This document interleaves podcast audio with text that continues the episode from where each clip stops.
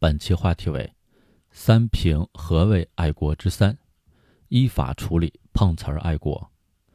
舆论场中近年来出现了一种碰瓷儿爱国主义的怪现象，一些社交账号打着爱国的旗号，大啖爱国流量饭，剑走偏锋却赚个盆满钵满，大发不义之财却受到部分网友的追捧，这种行径危害甚大。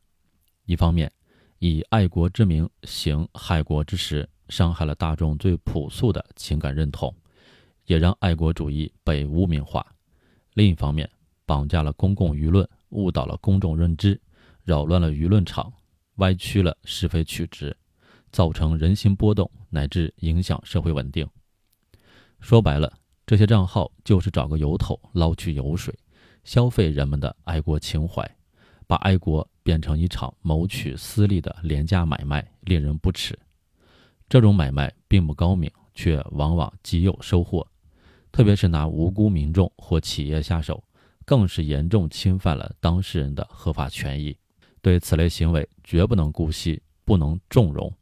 对爱国行为、害国行为要打；对此类另类的整活的爱国行为也要打。一定程度上说，后者更具有迷惑性。更容易蛊惑人心，也更需要在厘清事实、郭清迷雾、以正视听的基础之上，依法惩处，严惩不贷。如何有力有效地遏制这类行为，关键是依法处理。不管他们打着什么旗号，说着什么大话，标榜着什么立场，只要违法，就该付出应有的代价。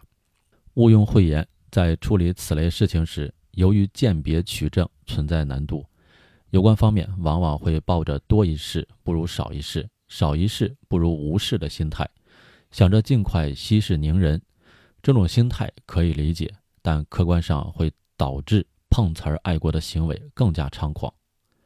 当然，由于事实需要梳理，特别是调查取证需要时间，应该给予有关方面足够的处理空间，特别是在处理问题时，可能会遭遇到困难。以及被误解等等，社会应予包容，相关部门应予支持。但是无论如何，绝不能让碰瓷儿爱国变为脱缰的野马，应当成为一个共识。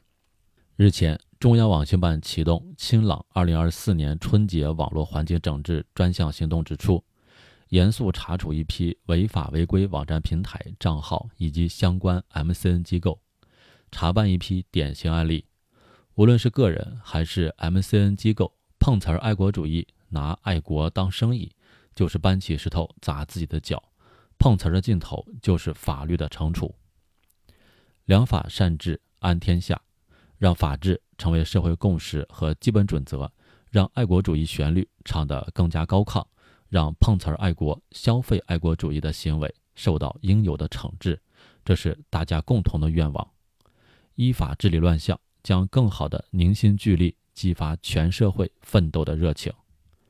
更多公考内容，请关注微信公众号“跟着评论学申论”。